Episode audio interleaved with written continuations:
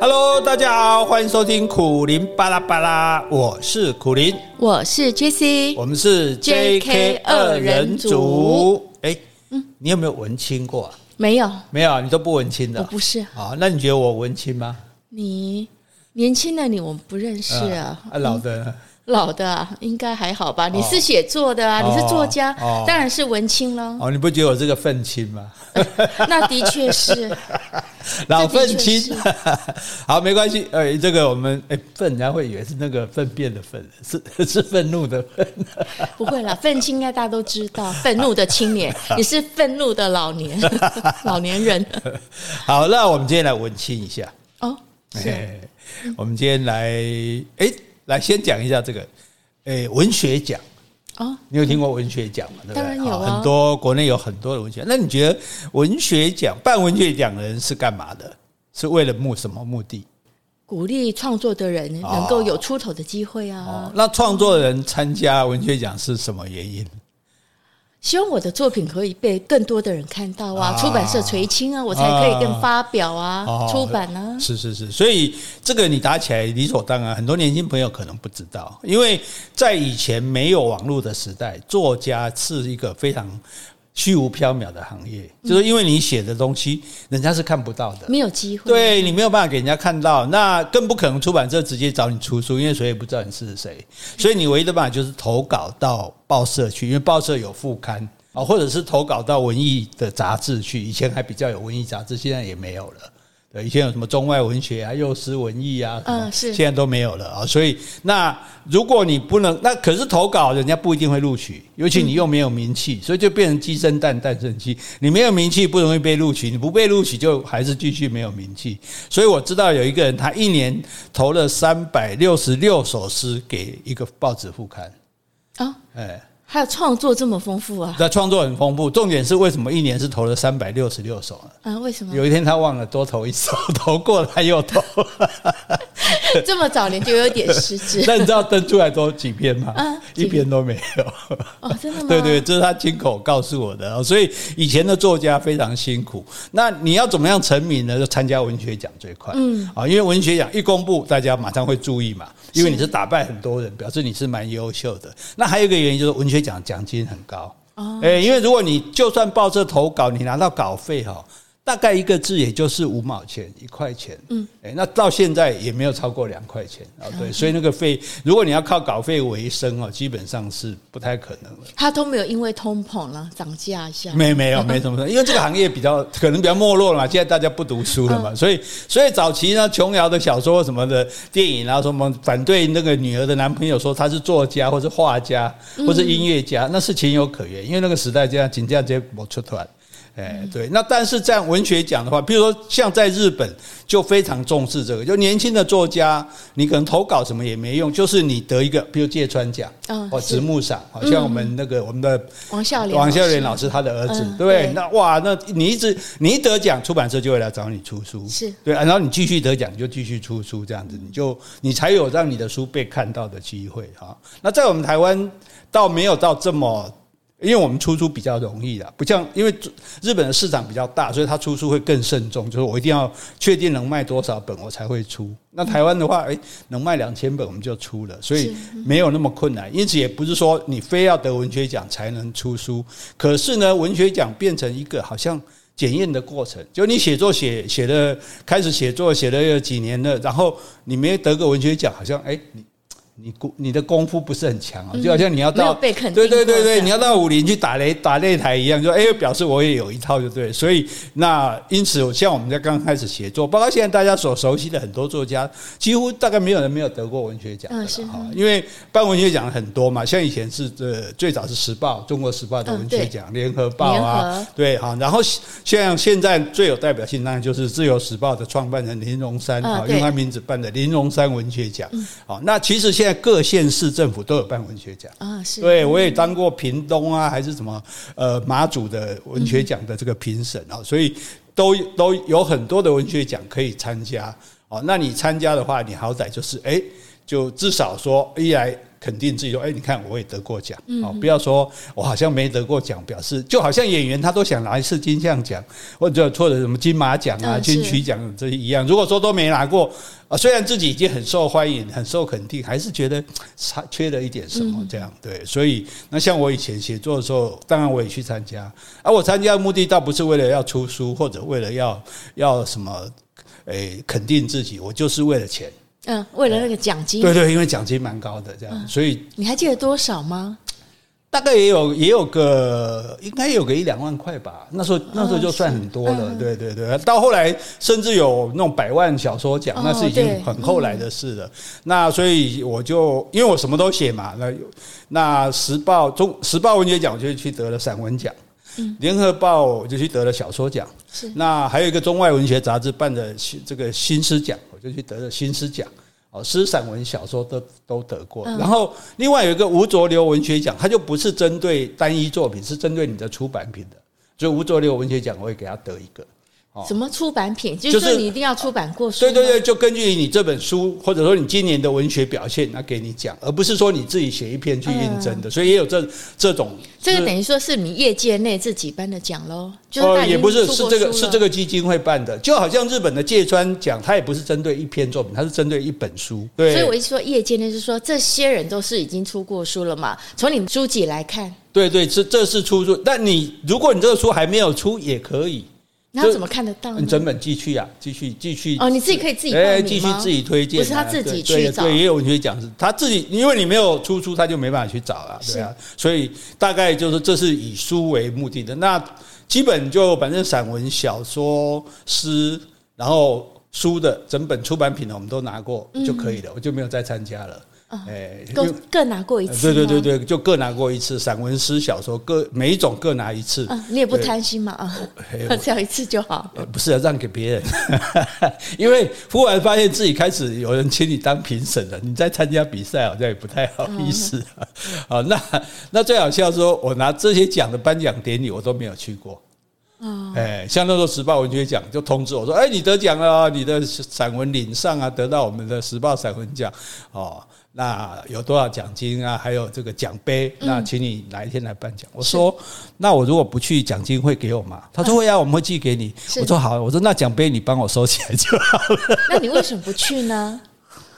我觉得我就为我本来就说是为了钱啊，那那干嘛还要跑一趟这个这个？可是对我来说，应该就是一个礼貌嘛，人家颁奖给你啊，你好歹露面一下，感谢一下颁奖的单位啊。说的也是的，我那时候年轻年轻不懂事嘛，我要是早一点碰到你就好了。嗯，是。好，好啊，反正这个文学奖这个事情其实是蛮好玩的，那所以大家其实也可以关注一下，因为我们现在也不容易，就说。很好，就年轻的啊，这个还没有出头机会的作者，我们也不容易有机会说看到他的作品啊。不像我以前帮出版社，就是推出这个小说组，就把侯文勇啊、什么彭树韵他们这些人的书，就是没有人认识他们，但是我们一次出版，然后一次一起推销这样子，然后让他们有机会出书。所以现在的话。那大家其实也可以关注年轻朋友的作品，因为像林荣山文学奖，他会把每年得奖作品收集成册，嗯，对，而且可以免费索取，没错，对啊，我就索取过，对，所以你就不用买啊啊，每年几年切起来看来，这个作品今后安不就给单嘛，对不对？所以我们也希望大家，如果你都不太关注我这个出版啊书了，不太看书了，或者呃不太关注文学的哈，但是呢，诶，每个文学奖的作品如果有。发表或者结集成册的时候，我觉得还是看一下哈，因为像我就诶，这一次我就看林荣山文学奖，他们有在报纸上刊登嘛，对，登了有三篇这个小品文哦，他这这个就这个以前只有散文诗小说，他这个设小品文，我觉得蛮好的啊，因为有些人他可能没办法说哇一下写那么多字。可是呢，他也有他想要发表达的东西，这样。所以小品文大概就一千多字左右啊，比散文少一点，比比散文一般的散文少一些，可可能一千字不到。可是，哎，如果写得好，其实还是很有力的。对，不一定要夸个漏漏等个米家。所以可以说它是短篇的散文吗？啊，也可以这样讲，因为小说有短篇、长篇、中篇、短篇，还有极短篇。像我，我就会写极短篇的，因为我最懒惰。人名会忘记，对不对？主角的名字都会忘记。对，好，那所以那像这个小品文，我觉得就蛮棒的哈。那其实指古来也很多有这种所谓写小品文的这种传统，就是就是偶尔等于说你的心情笔记嘛，啊，你想到什么或者发生一件事，就稍微记一下。所以我是觉得大家其实也可以来做这种写作的练习。哦，你不要以为写作很困难，其实就是我手写我口。那你说为什么我不会写，别人会写？因为你没有练习过写。就好像说，为什么我不会讲台语？我就没有练习台语啊，我没有练习别的语言啊。所以你如果开始试着说，诶，我用文字来表达我的想法的时候，你搞不好发现说，诶，原来我也是会写的。所以你看，很多参加文学奖的都是素人呢，都不是说有名的作家什么的。对，所以那你而且现在有网络，你就在网络发表啊。如果大家反应很好，哎，其实你知道，现在很多出版社是直接去网络找这个很受欢迎的。的文学作品来出版的，嗯、对，对以前很多部落客会写文章嘛，是啊，是啊，所以很多人会从那边找。对对对，所以我觉得大家如果没事，哎，想到什么，你也不用限字数，也不用限内容题材，啊，写的不好也没关系，我又不作家，对不对？可是万一大家看了有反应，那你也很开心嘛，对不对？所以哈，那我们今天呢，我们就要来这个念三篇哦，所以今天大家可能得去沏一壶好茶，或者倒一杯红酒，哈。躺在那里舒舒服服的哈，然后听我们这个呃，那本节目最优美的声音，因为只有两个声音嘛，一定是你最优美，那你最有特色，呃，来为大家哎这个念文章，当然我们也会呃稍微讨论一下啊，就是说这个地方哪里打动我，看看你是不是也心有戚戚焉哈，所以哎这是文学欣赏哈，希望大家喜欢。那我们先来回信。好，先回 p o c k e t 留言。这位是我们老朋友维尼，维尼。好，维尼的话，他每次呢，他在留言都会写上日期。嗯，所以我今天要念他的三篇留言。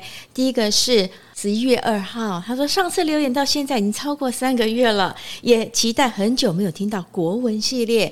过去三个月，生活中遇到一些痛苦的事情。痛苦的时间总会过的，每天就这样想着过了。谢谢这个节目一直陪着我。好，好，好，有了有了，我们语文系列还是有继续下去的，只是说它形式变化比较多啊。有时候是讲台语，有时候是讲《红楼梦》啊，有时候可能是这个讲某一位诗人这样子哈。对，所以大家继续听哈。如果你觉得需要加菜，讲哎这。就是多几行都给嘎寡了，老板多加一些辣椒哦，来，老板多讲一点历史，我们没问题啊，我们就这个都会符符合各位的要求的。好，好，来第二篇是十一月二十，他说已经快三年没出国了，听了机场这一节，好希望赶快安排假期出门去玩哦。冰岛那一集，因为有两位生动的描述，还有身临其境的感觉呀！啊，谢谢你那一集的话，我觉得很多人听了会觉得冰岛真的太好玩了。对，不过哈，你们也不要完全相信我们啊！真的吗？因为我有有一次，我们跟我们有个玩家俱乐部啊，我们在聊天，我就在讲他们说，然后有人就说：“哦，那个听苦林大哥讲，那也好好玩哦。”然后就有人说。大哥讲的每个地方都蛮好玩，你太会说了，是吧？对对，不过好像现在 BBC 有一个专门游历冰岛的节目，哎，大家可以去找来看看哈。那那可能就比较更能够深深感同身受一点，啊，比较有那个真实性，对，有画面感嘛，对不对？哈，当然我们也提供了一些画面，但人家那个比较完整，比较有公信力，好不好？当然。相信 BBC 当然胜过相信我。不过我觉得真的蛮好玩，真的啊！他们可以不相信你，但是请相信我。哎，什么叫可以不相信我啊？好了好了，我我我们相信他哈。Jessie 是不会骗人的。嗯，对，我不会骗。好，接下来是十一月二十八号第三篇。他说每次听到自然都学到好多，而且好有趣哦。这周锁定最近的阳明山国家公园，出来走走好了。好，我想在我念这封留言的时候，你已经去过阳明山国家公园了。嗯，对哈。说到这一点哈，我们改天旅游也来讲一下。其实阳明山，阳明山有十条环形步道。哦，就说因为步道我们一般走很讨厌，就是我们这一头走到那一头没有接驳的交通工具，我们又要原路走回来，就觉得有点无聊。那事实上，我那时候曾经在阳明山跟一个。文化大学同学，因为放寒假，我借住他的的租的房子，然后呢，我就去阳明山考察，然后把这十条步道的路线给它画出来，就是它是可以绕一圈环形回来的。这样的话，你车子在原地，或者甚至公车坐在原地，你就可以回来。对，而且看到的风景又没有重复。那这路线图你有画出来？我都会画出来，我都记在脑子里啊。啊、哦，真的吗？啊，我在脑子里就是一个 Google Map。这样好了，到时候如果你有讲这集的话，我们在 FB post 上你的图。真的哈，那我还要去把图找出来。是啊，对啊，你可以，我脑子可以直接放到 iPhone 去列印吗？哎，等一下，我有发现问题了。嗯，为什么你你那个信这么这么晚才回一次回三封啊？就是因为他的留言的话，你只要新留言的话，就会盖掉你之前的。哦，就是我现在念的留言是你最后一篇发表的时间，哦，所以有人有些朋友的话会在你之前又发表了，哦，所以他等于说最后一封是十一月二十八嘛，那你十一月二十八之前的朋友如果有发表的话，都会在之前。哦，等于你后面的留言会盖住前面的留言了。那因为我们念留言的。不是说我们现在播出我们留言就是现在的留言，都是可能前一阵子的留言，所以就会比较晚一点。所以大家有留言的，你不要想说，那为什么不播我的呢？那我写的不好吗？没这回事哈，我们一定会播的。我们都不够播了，还怎么会不播？所以哈，你要想要你的留言早一点发表。听说我们最近存货不多，大家可以赶快来抢位置。好。接下来我要感谢斗内的听众朋友。其实我发现我们斗内的听众大部分都会填上名称，也会留言鼓励我们。但是有些人只会选择一个，比如他只会留下名字。嗯、那有人是两个人都不写，嗯、或者有人只会写留言不填上名称。那我想，不管你的选择决定是什么，我们都一样感谢你的抖内。那我今天先谢谢一位只有署名，他是梁家轩的听众朋友，谢谢你哦。好，另外一位是刘一平。啊、哦，他有留言，他说自然非常喜欢自然课，因为儿子的名字就叫自然。哇，自然！哎，那我们最近讲历史讲到刘自然，自然的名字很好啊。哎，那请问你另外一个小孩会叫社会吗？刘自然，刘社会，开玩笑，刘哲学。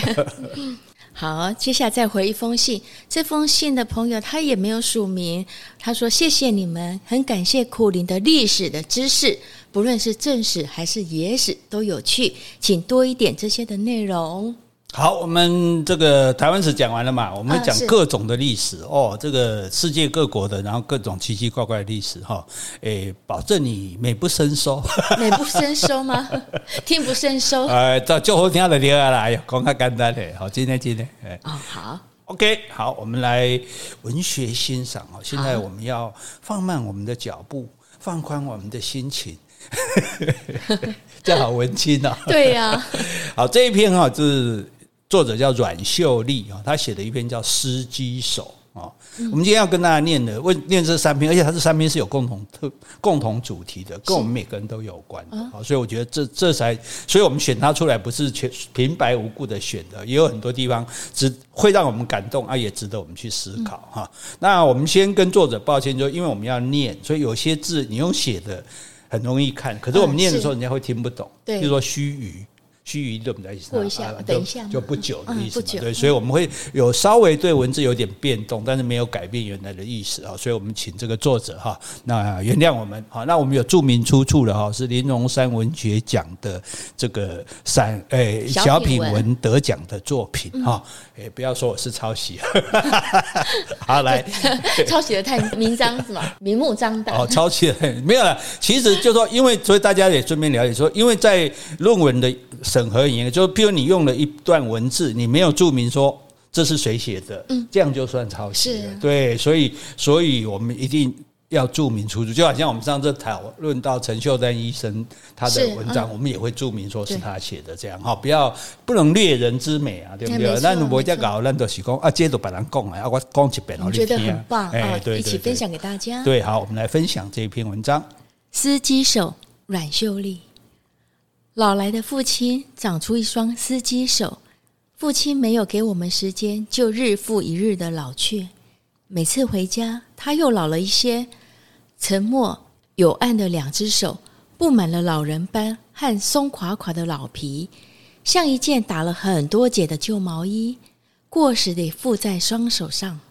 让我们担心的是，老妇的手指逐渐变形弯曲，没办法搬回原来的模样，手指渐渐卷缩，长成纠结的老树根。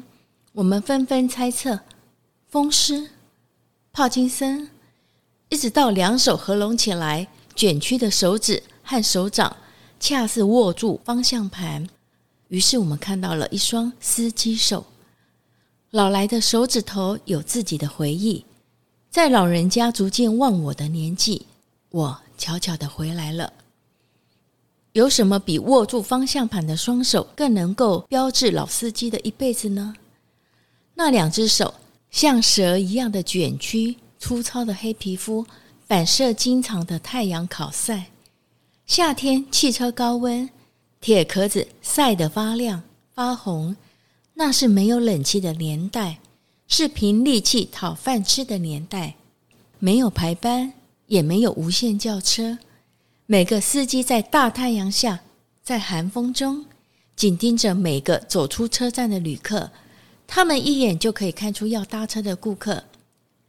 没坐车吗？落岗，落岗，搁欠一个哦。拉客的叫声彼此比落，混搭成一支战前曲。是不是很赞哈？我们先暂停一下，文章还没有完哈。你看这个文学作品哈，就是跟一般的讲话不一样哈。你看他说哦，因为老人啊，老人斑呐，哈，卷这个是松垮垮的老皮，然后他就说像打了很多结的旧毛衣，过时的附在双手上，他就非常的形容对，非常的传神这样。然后又说他的手逐渐卷曲变形嘛，长成纠结的老树根。我们就好像已经看到，我们就看过很多老树根嘛，就就好像看到他的手是这个样子。然后，而且这个手为什么会弯成这样？原来是好像在握住方向盘的样子。大家就想象，现在你的手好像握住方向盘一样卷起来了。嗯，他没办法伸直，是不是？对，没办法伸直。是不是有些老人家他没办法做这样伸直的动作？对，就所以说他在猜说是风湿还是帕金森。嗯，但是呢，所以为什么叫司机手？就是因为他他作者就觉得说他就是一辈子握方向盘，所以到了老的时候手就变成了握方向盘的那个那个。姿态这样哦，所以他就说哦，原来手指头有自己的回忆，对，他自他可能我们都忘记了，可是这个手指头提醒大家，爸爸一辈子都在开车，哦，那开车，所以他也没有特别讲他开车的辛苦，可是你看光讲说这个夏天车子那么车子那么热，你就想没有冷气，对，那时代没有冷气，所以在车子里是很热的，那你还不要以为他一直坐在车子里，因为以前哎，你有坐过这种 QK 的吗？有啊，对，以前早期就计程车没有什么跳表的，嗯、就是就是在那边就喊啊，比如说在台中火车站就哎老杠老杠，或者在彰化火车站老杠老杠哦，而且可能还要凑三个四个，啊，对，凑够了，然后搞一下行，所以每次侬啊看不见看不见，我有比如一话老杠老杠我讲阿贵哎，讲看不见的你啊，我坐上车只有我一个。啊，对，然后不久又再塞一个来了，大概要有时候要等半小时更或者更多才塞满，他才肯开啊，要不然你就要一个人包车啊，对，所以变成。你想这个这个爸爸这个老司机，他是要不是坐在很烤得热的要死，冬天的话可能很冷的车子里，就是在外面可能冒着寒风、冒着大太阳去拉客。因为你不像现在司机可以坐在车上开冷气，轮到我的班我就开过去。所以以前的计程车是没有冷气装置的。对对，早期还没有的时候，那种对没有冷气，甚至也没有很多地方也没有规定跳表。啊，也没有所谓的排班，而且以前的交通可能接法比较不顺，没有什么高铁、火车啦、客运，就有火车，这种大部分都是在大火车站或者是客运站，但是要到另外一个点就没有。对对对对，所以他要去拉客，拉客这样子，对对。所以你看，哦，他说拉客的叫声此起彼落，混搭成一支战前曲。那大家记得这个拉客的画面，因为等一下我们还会 call back。好，好，来，我们来继续欣赏下一段。父亲本来就话少。老去的父亲话更少。我们匆忙赶着上学的时候，他已经出门；我们入睡的时候，他才又回家。夜晚已经非常的疲累，但是他说，上班的小姐特别慷慨，人也很好。长大后，我们大概也都继承了他笨拙的口舌。有一回从远地绕点路回老家，妈妈出去旅游不在，父亲和我两人坐着，坐着。几句话后，终究无话可说，就离开了。父亲离开，去到了司机的天堂。这个没能补全的空白，让我很自责。所有来不及的话，没有去处。想念通常在骑机车回自家的时候来袭，行进中有一刹那的跳空，随着记忆的小飞沙，没有预告的撞进眼睛，眼泪簌簌的流下，糊掉了眼前的马路。彰化火车站前，司机抢客人，鹿港鹿港的叫唤声嘶力竭。多年前，不出火车站，还听到一两声的叫客吆喝，触电一样的打中心坎。出差到牙买加金斯敦，在车站让人带着病车讲价的时候，心里满满是三十年前台湾的喧闹跟浮动，过往无时无地的不在。所以是不是是不是是不是很会写啊？对，对不对？很有画面感，对，非常有画面。而且他说，他说我们你看，所以。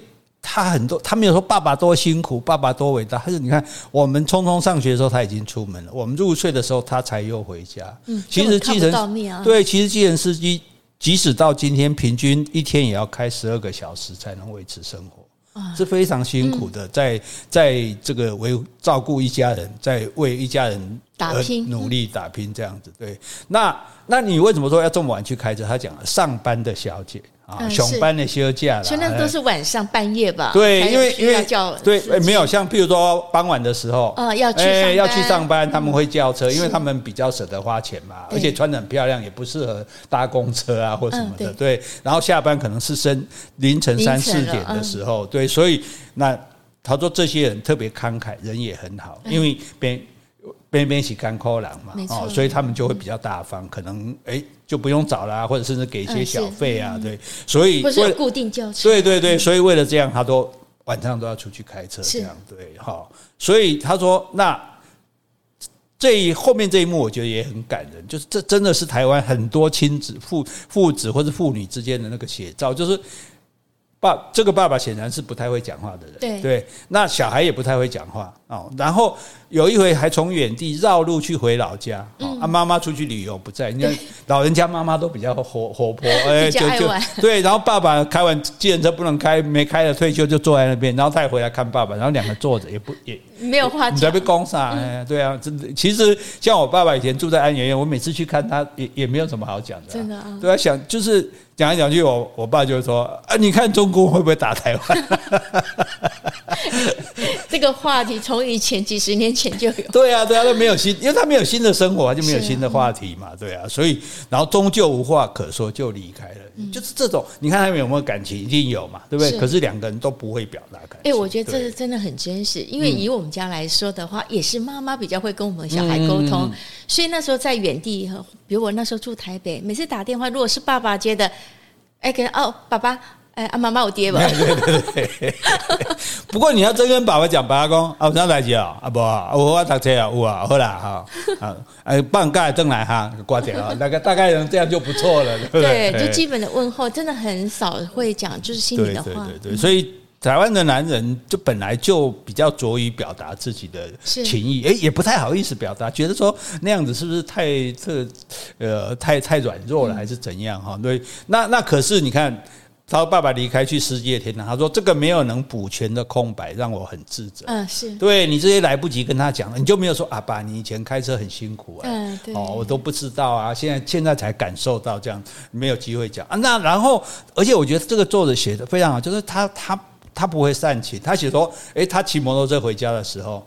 然后一刹那的跳空，然后他说，随着记忆的小飞沙，没有预告的撞进眼睛，嗯，然后他眼泪就流下来。因为我们通常流眼泪，人家说你你干嘛哭？你就常常会说，哎，我眼沙子进眼睛。红杯刷。对啊，所以他今天讲这个红杯刷不是真的红杯刷，是记忆的红杯刷，记忆的红杯刷冲进。跑进我的眼睛，让我的眼泪流下来。是就是我在自己骑车哦，骑骑摩托车，想到爸爸以前开车的情景啊，嗯、所以对，然后糊掉了眼前的马路，嗯、这这个非常的非常动人的，这样这样起就搞下来哈。然后，所以后来没有讲，他说：“哎，彰化火车站前面司机抢客人，入港入港的交换证已经。”很过去的，可是呢，他说几年前不出火车站，还有听到一两声叫客的声音。现在这种叫客可能是说，譬如说高铁那里有排班的，啊，有一些没排班的，他们会在那边叫这样子哈。那他听到说就勾起他的回忆，说我爸爸就是、嗯呃、就是这样每每天这样叫客抢客人。然后他说他到牙买加的金斯敦，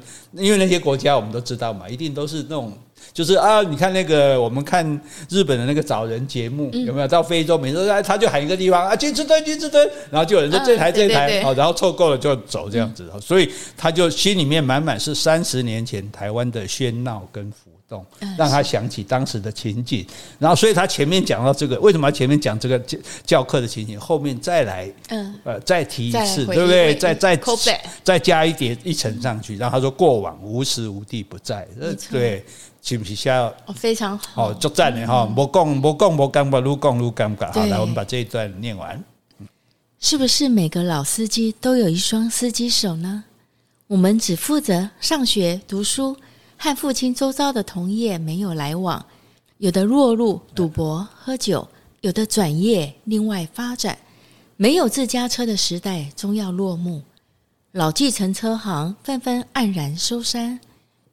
父亲随着计程车业的起落，灵魂的印记，肉身的雕塑，最后就是一双司机手。父亲最后的姿态，穿着西装，两手安详的交叠，双手终于松开了。我们都忘了去看仔细，那一双司机手，是他最深刻动人的表情，骨雕肉塑，握着一轮看不见的方向盘，装着我们一车子家人。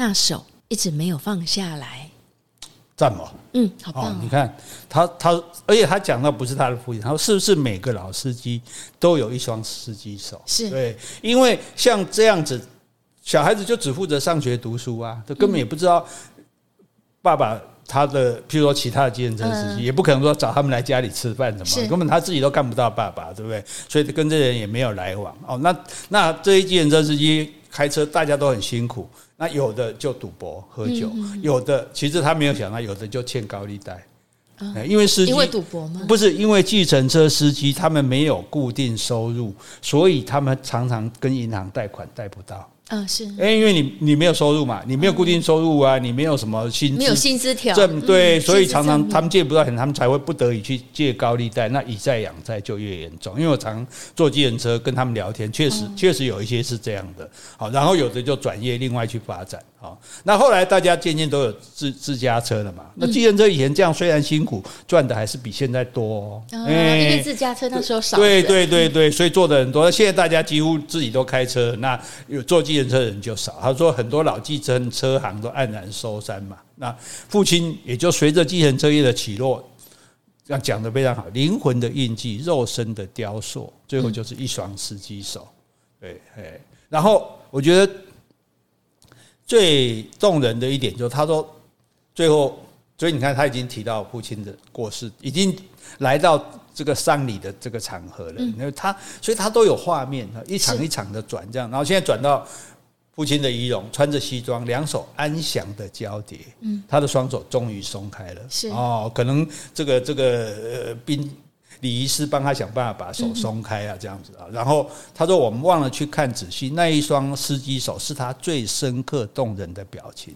他的一生就是这一双手，就是努力的开车，对，而且握着一轮看不见的方向盘，装着我们一车子家人。这一这一家人都是靠着他，都是靠着。对，他不是开他那辆计程车而已，他还开着家这一辆车。然后就因为有他这样开，我们这一家才能够顺利的前进。他说那个手一直没有放下来。”所以你看是不是？所以你这一样写父亲一个开司过开计程车司机的父亲，写到这样这样的动人哈，不管是文字场景啊，或者是那种感情的表表达，然后所以是不是大家看了觉得哇，真的很不错，对不对？好，金刚很感人哈。好，看完父亲，当然母我们就来接下来来看母亲啊，这篇也啊非常的这个打动人心啊，来请帮母亲洗澡，黄春美。那日，母亲午睡醒来，我说三天没洗澡要肥沟了，来洗澡吧。我先在浴室放暖气、热水，待室温暖和，再扶她进去坐好，脱去她的外衣、长裤，才要脱掉她的卫生衣时，她微微扭捏，说要自己脱，边脱边说不习惯让人家帮她洗澡，不久，他就问我：“帮婆婆洗过澡吗？”“怎么可能没有？请外劳之前要帮她洗呀。”妈妈刚在拔豆。一番话后，母亲在我面前裸体似乎比较自在了。我先帮她冲淋身体、抹肥皂、搓洗耳颈时，她自动扬起下巴。我不由得想起小时候坐在大铝盆里，母亲帮我洗澡，边泼水边搓肥皂。我只顾玩水，等到要洗脖子时，她先以手指搓下一条长长的黑泥给我看。哦，两只不会抖棍哦。我于是自动扬起下巴。哦，两只不会抖棍哦。我给母亲看了只有泡沫的手指，她笑了，笑容里有记忆在流动。我双手滑下她的背，边洗边赞叹：“阿母啊，你年八十八，颈后无纹线，皮肤光滑若十八。”再叹你那整贵我的囡仔巴豆，虽然鼓出一颗球，却弹性十足，无一条妊娠纹。你哇啥？母亲又笑了，笑得含蓄。我在她淡淡的笑声中搓洗胸部，评论起那对奶奶。青春可爱，如两只倒扣的碗盘。她怕笑到会跌倒，一手捂嘴，一手抓着扶手，说那是包子奶，奶水装的少。我允他奶不到三个月，索性邻舍阿婶奶量丰，每次要喂他女儿时，就来抱我过去一起喂。好，这个这个画面感也很强。啊，是啊，哦，这个女儿帮妈妈洗澡，我我觉得。因为我没有看过这种题材，因为一般人大概不会去想到说，大概我们妈妈帮小孩洗澡，或许这很自然。对对对，然后呃，女儿帮妈妈洗澡，啊，妈妈还有点还有扭扭捏捏，不好意思啊，就问说，那你有没有帮婆婆洗过？有有啊，还谁敢当这一把？对对，这很辛苦，因为帮一个大人洗澡，而且常常是行动不便的这样子哈。然后呢，慢慢的妈妈才比较自在哈，然后帮她搓这个呃，哎，你以前有有抖棍啊吗？身上？我没有印象，我记得好像应该会有吧，比如脚啊，因为脚跟那边啊，那叫做神仙呐。因为我们常常因为男孩子因为在外面玩流汗，比较会容易脖子上就一搓就有一圈黑黑的，我们都是济公的药丸。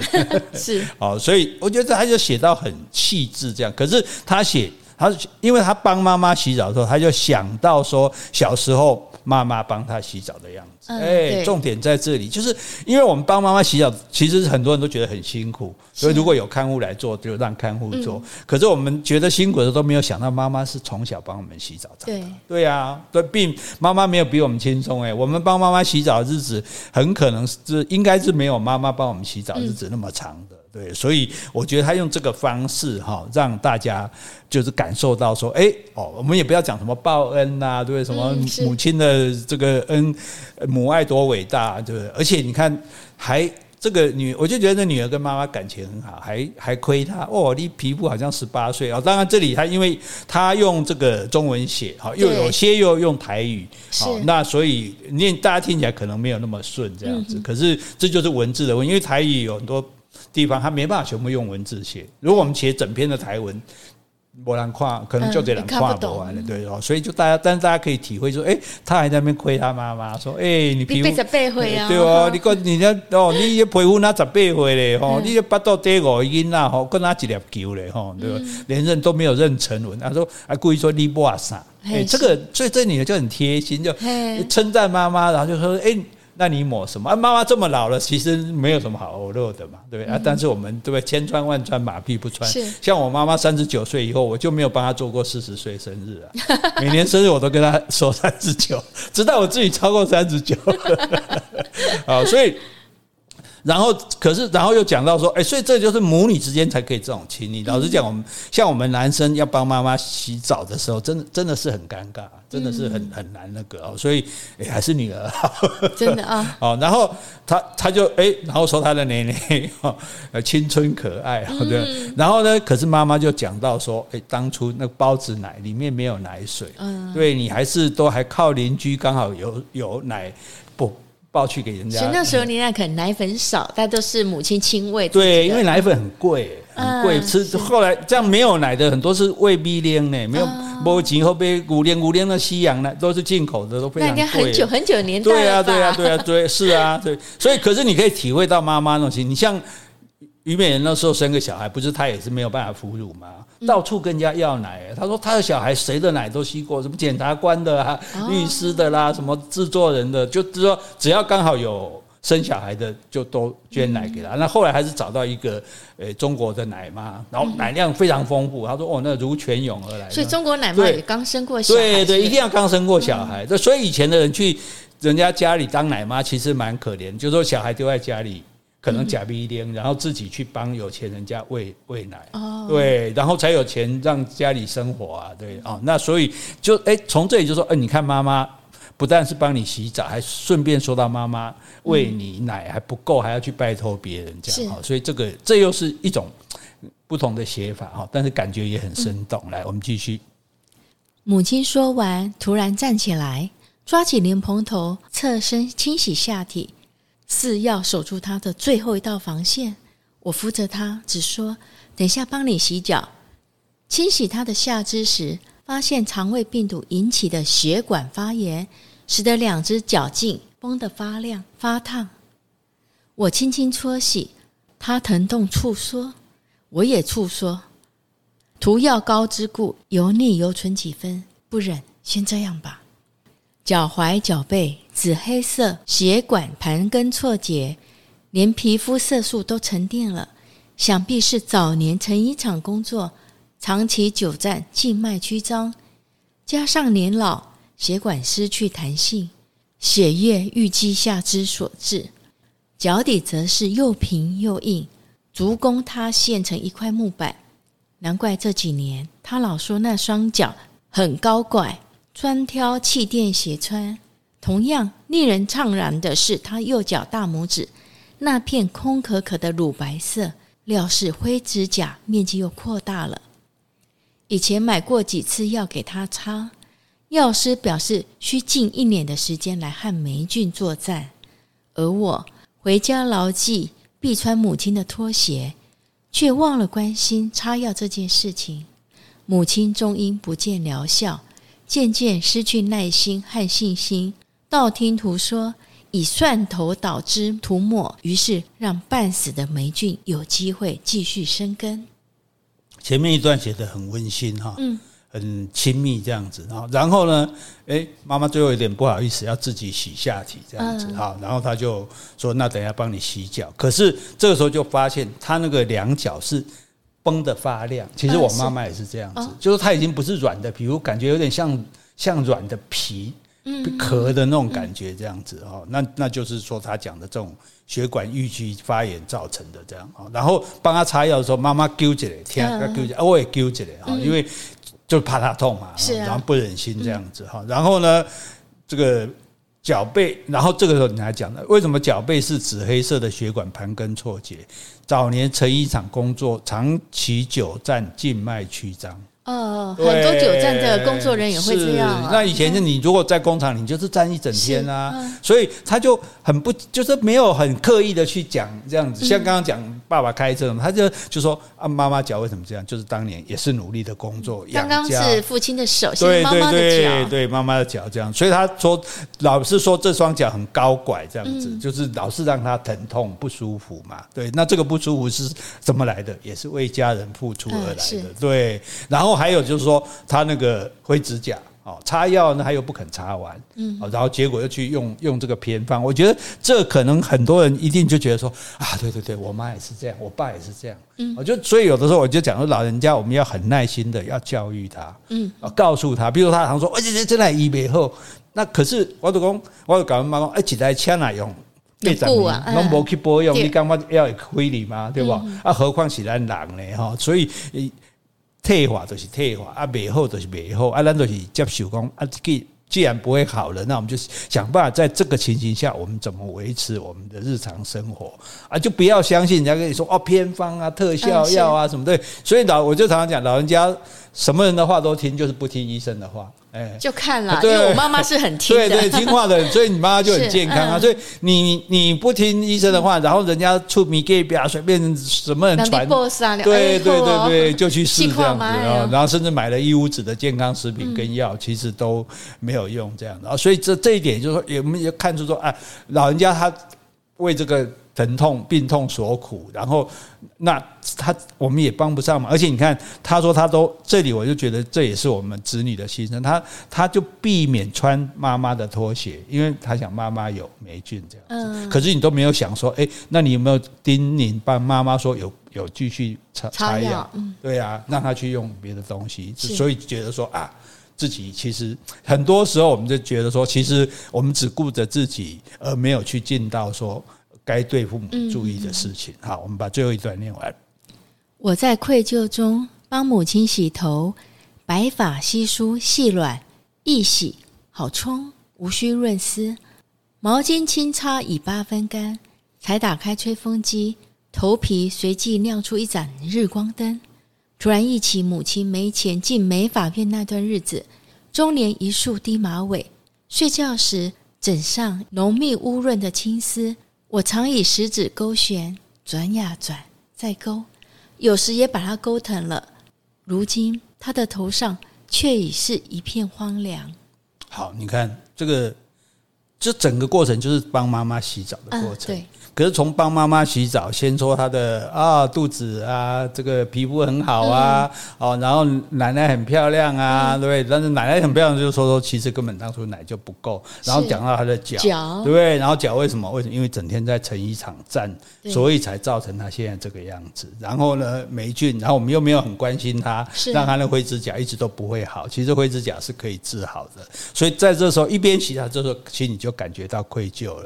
然后帮妈妈洗头。那白发稀疏稀疏细软，已经没有没有多少头发，很好洗啊，也不用润湿了，对，毛巾擦一下已经八分干了。好，那这里这句很好，才打开吹风机，头皮随即亮出一盏日光灯。嗯头皮为什么会更？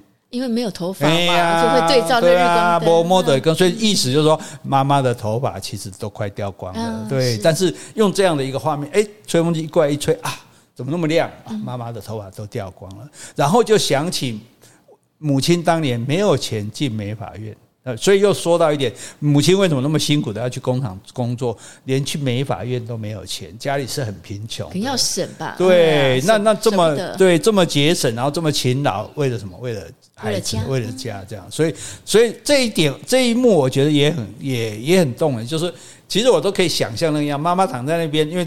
你看，那是一束那种浓密乌润的青丝，哎，对不对？满满头的黑发，然后这呢跟女儿一起睡嘛，女儿就调皮，就用手指头去转她的头发，这样转啊转的。